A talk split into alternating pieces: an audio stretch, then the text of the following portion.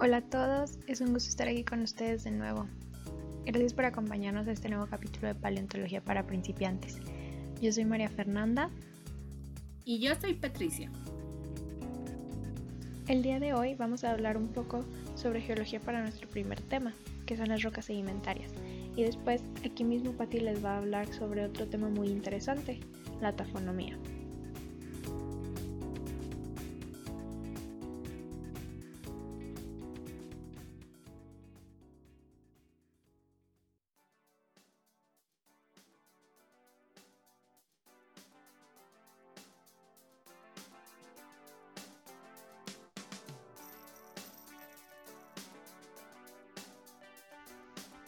Ok, pues entonces vamos a empezar con un tema que todos conocemos, las rocas.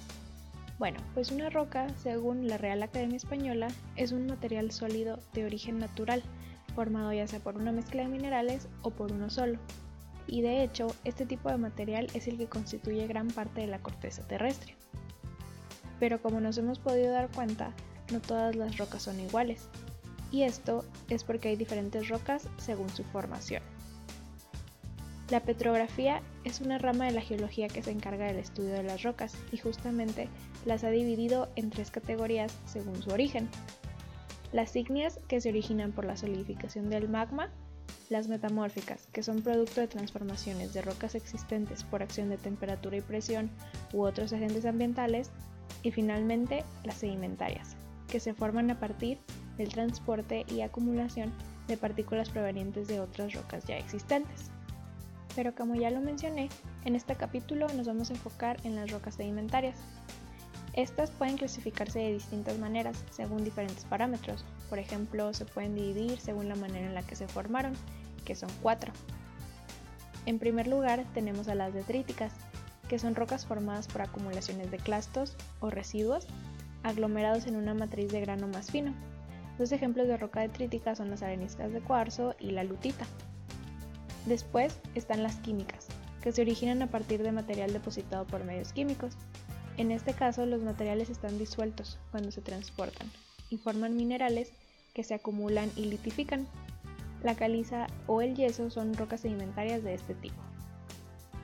En tercer lugar, encontramos a las organogénicas, que son rocas que se forman por la acumulación de restos de organismos vivos o por productos de sus actividades biológicas. La mayoría de estas rocas se forman en ambientes marinos y si hacen memoria, en el mar es en donde se encuentran muchas de las especies de moluscos. Entonces, como sus conchas están hechas de carbonato de calcio, pues muchas de las rocas organogénicas son de tipo carbonatadas, siendo las más abundantes las calcáreas y las dolomías. Finalmente, en cuarto lugar, están las rocas sedimentarias margas, que se forman a partir de la mezcla de carbonato de calcio y arcilla,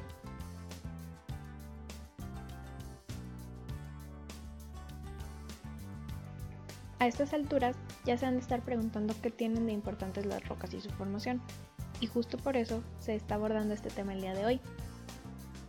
Pues resulta que la Tierra no siempre ha sido como la conocemos hoy en día, que ya están los cinco continentes y sus océanos delimitados. Todos conocemos a Pangea, que fue el supercontinente que existió al final del Paleozoico. Pues así como ésta se fue fracturando para dar lugar a los continentes actuales, formando a su vez los relieves que observamos en diferentes zonas geográficas, así se siguen dando cambios constantes en la manera en la que se distribuye la Tierra, ya sea por variaciones de radiación solar, cambios climáticos o glaciaciones, entre muchas otras cosas. Entonces, el estudio de este tipo de rocas y del territorio nos permite conocer más acerca de los ambientes sedimentarios que les dieron origen, o sea que podemos aprender más acerca de cómo eran ciertas zonas en la Tierra hace millones de años y los seres que las habitaron. Esto es súper interesante porque podemos aprender cosas que parecen imposibles actualmente. Por ejemplo, yo me acabo de enterar hace poco, y no sé si ustedes ya sabían, que hace mucho tiempo existía un mar llamado Tetis, que cubría mucho el territorio mexicano, incluyendo los estados actuales de Monterrey, Coahuila, Chihuahua, Sonora y Baja California Sur. pues justo las aguas cálidas de este mar somero que cubrieron parte del país durante el Cretácico permitieron la diversificación de la fauna marina, según Katia González Rodríguez en su artículo de 2013 sobre paleoictiología en México. Después pasó el tiempo, el agua de este mar se evaporó y se formó la tierra de esta porción de la República Mexicana. Pero el descubrimiento de estos restos fósiles de animales marinos, como tortugas o moluscos, han permitido a los científicos determinar la antigua presencia de agua en estas regiones. Incluso los conocimientos acerca de las rocas sedimentarias pueden ser útiles para determinar lugares en donde podemos encontrar fósiles, porque no en todas las rocas se realiza adecuadamente el proceso de fosilización. Gerardo Carbot Chanona plantea en su artículo Vertebrados fósiles, desde el campo hasta la sala de exhibición, que las rocas idóneas para que esto ocurra son las calizas, las arcillas o las areniscas de granos finos. Hace énfasis en el pequeño tamaño de las partículas, porque esta característica será resultado de un arrastre o transporte de poca energía, haciendo más probable encontrar los fósiles bien conservados. Por otro lado, ya cuando hemos encontrado los fósiles, muchas veces se toman muestras de las rocas en las que están insertos para ser estudiadas y así hacer interpretaciones paleoambientales, como en el caso de la localidad Peña Blanca en Hidalgo, en donde la bióloga Ariana Granados León y un equipo multidisciplinario realizaron análisis de fósiles de amonitas y de los cuerpos rocosos donde fueron encontradas, logrando determinar que estas amonitas del periodo cinemuriano superior vivieron en un mar de poca profundidad debido a los altos valores de magnesio y calcio encontrados en las muestras, porque generalmente estos valores son más bajos conforme aumenta la profundidad del agua. Y también se determinó que los sedimentos eran de origen igneomáfico, debido a las altas concentraciones de óxido férrico. Pero bueno, aunque el podcast está enfocado a la paleontología y los restos fósiles, me gustaría agregar que la morfología de las rocas también va a influir muchísimo en la conservación de otro tipo de objetos que forman parte del patrimonio de la humanidad, como los sitios arqueológicos de gran relevancia. Por ejemplo, en la comunidad autónoma de Castillo y León, en España, se encuentra el yacimiento arqueológico de Tiarmes. Tiarmes fue una ciudad celta que luego se convirtió en un municipio romano. Según diversos estudios, esta ciudad se empezó a ocupar en la Edad de Bronce, aunque algunos datos de la población se han fechado al periodo neolítico a través de diversos restos encontrados. Y en la actualidad se mantiene como un centro de devoción religioso para la gente de la región. Algo importante de este lugar es que la mayor parte de las rocas sobre las que se apoya el yacimiento son de tipo arenisca, formado por un conglomerado con áridos diversos, y debido a que estas rocas se habían quedado expuestas a la intemperie Después de las excavaciones realizadas a lo largo de los años, muchas se habían disgregado y lavado por efecto del agua. Debido a esto, se han implementado medidas de conservación para evitar que se siga degradando el firme natural, como los relatados por Miguel Ángel de la Iglesia, quien menciona la protección de los cortes de roca y terreno mediante la contención de gaviones. Además, los estudios petrográficos también son muy útiles para entender procesos de degradación en el caso de pinturas rupestres y sus soportes. Estas manifestaciones artísticas se encuentran en abrigos rocosos o paredes de cavernas y su conservación ha sido posible precisamente porque lo más usual es que se encuentren en, el interior de las cuevas. Sin embargo, esto no quiere decir que no puedan sufrir deterioros. Existen muchos sitios con pinturas rupestres en diferentes partes del mundo, siendo la península ibérica una de las regiones en Europa en donde se encuentran yacimientos prehistóricos de hace millones de años, incluso del periodo paleolítico. Justamente en España, en la provincia de Soria, se encuentra el Monte Balonzadero, lugar en donde se encuentran una serie de pinturas rupestres muy importantes en sitios como el Mirador y el Abrigo del Tubo. Pues hace ya muchos años, en el 2000, un equipo de investigadores se dio la tarea de investigar la composición mineralógica de los soportes rocosos en estos dos sitios. Se sabía que los terrenos del monte Balonzadero están formados por materiales detríticos, destacando alternancias de bancos de areniscas con limos y arcillas de color rojo o verdoso, y que las rocas tenían una cementación de tipo ferruginoso. Hay que recalcar que las areniscas de ambos sitios estudiados estaban constituidas mayormente por cuarzo, luego por feldespatos potásicos y finalmente por micas. Pero a pesar de que los materiales tenían características muy similares, como el tamaño de grano o su naturaleza arcillosa, se estaban comportando de una manera muy diferente. Fue hasta después de hacer muchos ensayos de porosidad, absorción e incluso de alterabilidad del material que se logró determinar que la arenisca del sitio abrigo del tubo, que era la más degradada, tenía un mayor contenido de matriz arcillosa, por lo que sufría una absorción más rápida, que llevaba a un aumento de agua retenida por la roca, además de que el tamaño de los poros era más pequeño, y eso facilitaba el ascenso por capilaridad del agua. Justo estas características petrográficas, en conjunto con los procesos de desecación más lentos que tenía esta roca, hacían que esta arenisca se deteriorara más que otras,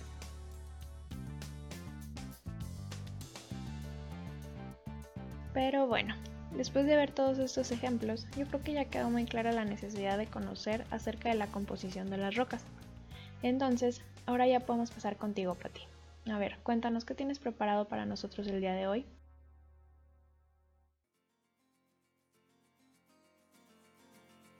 Yo les voy a hablar acerca de la tafonomía.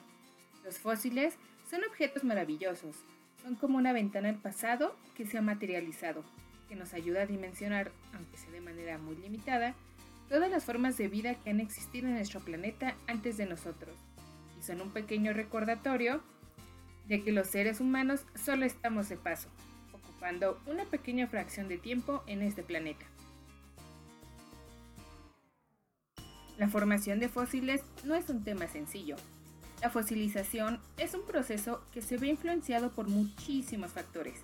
La taxonomía es una rama de la paleontología que intenta explicar los diferentes mecanismos o etapas por las que pudo pasar un resto biológico hasta ser encontrado como un fósil en un registro estratigráfico.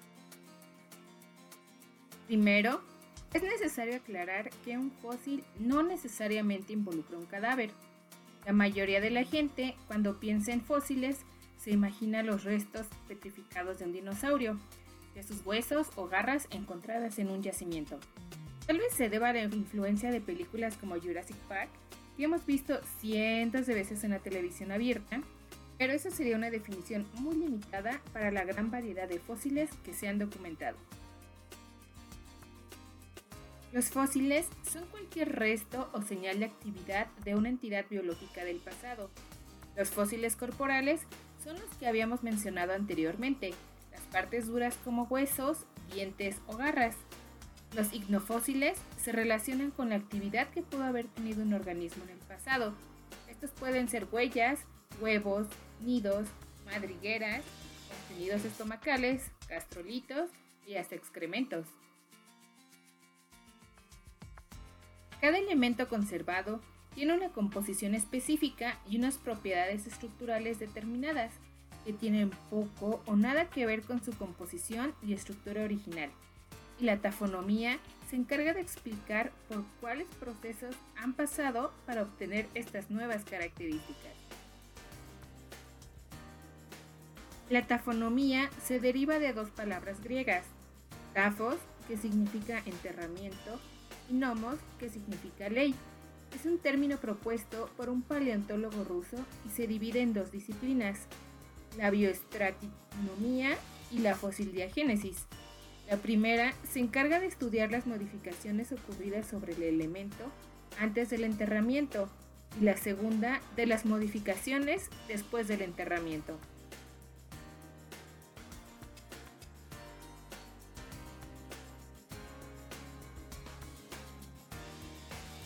Sixto Fernández López enumera distintos mecanismos de alteración tafonómica por los cuales un elemento pudo adquirir modificaciones en su estructura, composición o ubicación, los cuales les compartimos una breve explicación. Cabe resaltar que existen varios factores que intervienen en cada uno, además de que diferentes alteraciones tafonómicas pueden afectar un elemento al mismo tiempo y también como una sucesión de eventos. Es mucha información y queremos mantener la explicación lo más sencilla posible para que puedan entenderse para todos. especialmente los que aún están familiarizados con términos tan técnicos. Empecemos con la biodegradación. Este proceso es la descomposición de la materia orgánica por acción de organismos vivientes que la degradan o metabolizan para crear nuevas sustancias. Los productos resultantes condicionan el pH y el potencial de oxidación del ambiente externo, además de intervenir como agentes de alteración para los bioelementos primarios, el carbono, el hidrógeno, el azufre, el nitrógeno, el fósforo y el oxígeno. Hay diversos elementos que inhiben o aceleran la descomposición, la temperatura, la humedad y el tipo de sedimento, por mencionar algunos. Hay ocasiones donde estos factores son beneficiosos para la conservación de la materia orgánica y se da una momificación de cadáveres o restos vegetales, lo que nos brinda mucha información valiosísima. Además, podemos darnos una idea de cómo era su aspecto de cuando estaban con vida. La carbonificación es el segundo en la lista. Los compuestos orgánicos que sobrevivieron después de la biodegradación se transforman en sustancias más ricas en carbono debido a procesos de policondensación y polimerización. Esto implica un cambio en su composición química. Adquieren nuevas características como volverse más resistentes. El encostramiento es el tercero por enlistar sucede cuando un elemento es revestido por algún material antes de ser enterrado, formando una costra superficial alrededor que lo protege. A veces, otros organismos colonizan este elemento conservado, dejando sus restos esqueléticos y contribuyendo a esta costra. El relleno sedimentario, el cuarto en la lista, ocurre cuando un sedimento va ocupando el espacio interior que existe dentro de un elemento, antes o después de ser enterrado. Esta acción crea un molde interno. Por lo general, se da por acción del agua que arrastra el sedimento al interior del elemento hasta rellenarlo. Cuando el material cubre la superficie exterior y reproduce su relieve superficial, se llama molde externo. La mineralización de los elementos se da por la adición de nuevos componentes minerales o por la sustitución de los minerales originales. Los que intervienen principalmente son la calcita, la dolomita, el cuarzo, la pirita, la marcasita, el ópalo y el yeso, por mencionar algunos. Dentro de este proceso se engloban la cementación, la recristalización y el reemplazamiento. La abrasión es un desgaste mecánico que se da sobre el elemento conservado. Este fenómeno puede ocurrir ya sea porque hay partículas de material que golpean al objeto o porque éste va siendo arrastrado por fuerzas externas como el agua o el viento y va perdiendo material por la fricción. La bioerosión es una degradación que se da sobre el fósil debido a la acción mecánica de algunos organismos o por el resultado de ciertas de sus reacciones metabólicas, como ácidos o enzimas. Este está un poco relacionado con el siguiente proceso tafonómico, la disolución. La durabilidad de un fósil frente a la disolución está íntimamente relacionado con su composición mineral, de su microestructura, su permeabilidad y el contenido de materia orgánica componentes minerales más frecuentes en los restos esqueléticos son la calcita, la aragonita, la patita y el ópalo. Cada uno de estos minerales es débil y se degrada al exponerse a ciertos ambientes o sustancias. Por ejemplo, la calcita y la aragonita se disuelven en medios ácidos. Otro mecanismo de alteración es la distorsión. Hay ocasiones que un fósil sufre algún cambio en su estructura por acción de un esfuerzo mecánico. Por ejemplo, se ha documentado ejemplares que tienen perforaciones o marcas de dientes provocadas porque algún animal carroñero los llegó a morder cuando estaban en formación o no tenían mucho de haber sido creados. Ya por último está la necrocinesis. Este concepto se refiere al transporte o dispersión de un elemento antes o después de ser enterrado. Em, digamos que un mamut chiquito murió en la orilla de un río por alguna enfermedad y su cadáver fue arrastrado por el agua un día que hubo una crecida de la corriente, transportándolo por una distancia considerable antes de quedar estancado en algún lugar donde después sería enterrado por sedimento. Este desplazamiento puede cambiar la composición y estructura del elemento de estudio. Después del enterramiento, el objeto puede ser perturbado por otras acciones, como que un organismo altere la zona donde se encuentra. Retomando el ejemplo del mamut chiquito, puede que en ese lugar donde esté enterrado, un árbol crezca muy cerca y las raíces muevan los restos, separando los huesos que tal vez se habían mantenido juntos hasta entonces. Todos estos factores tafonómicos son muy importantes, ya que nos ayudan a explicar la distribución y abundancia de fósiles en un yacimiento, aunque es importante resaltar que también hay que tomar en cuenta otros factores relacionados con la bioestratigrafía y la paleoecología.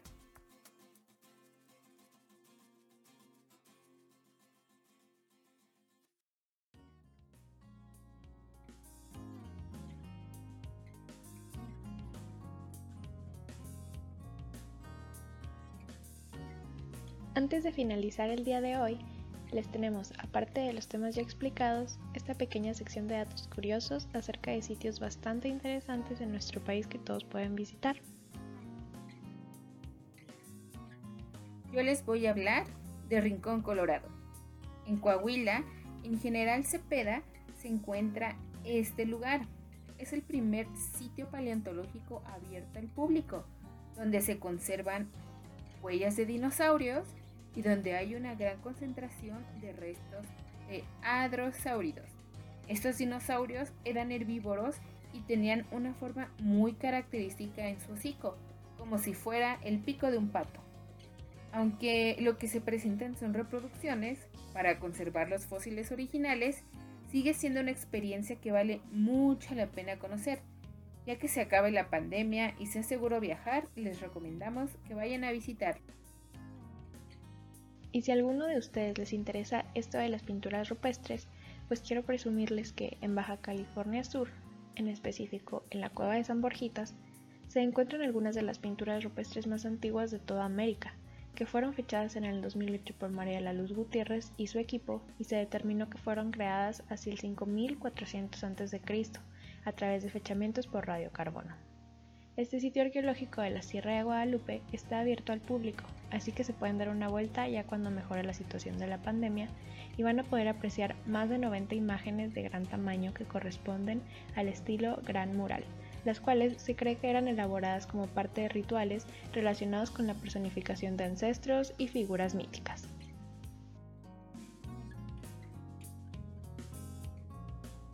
Qué destino tan interesante, Mafer. Bueno, por hoy es todo. Muchas gracias por acompañarnos. Los esperamos en nuestro siguiente capítulo de Paleontología para principiantes. Les deseamos una buena semana.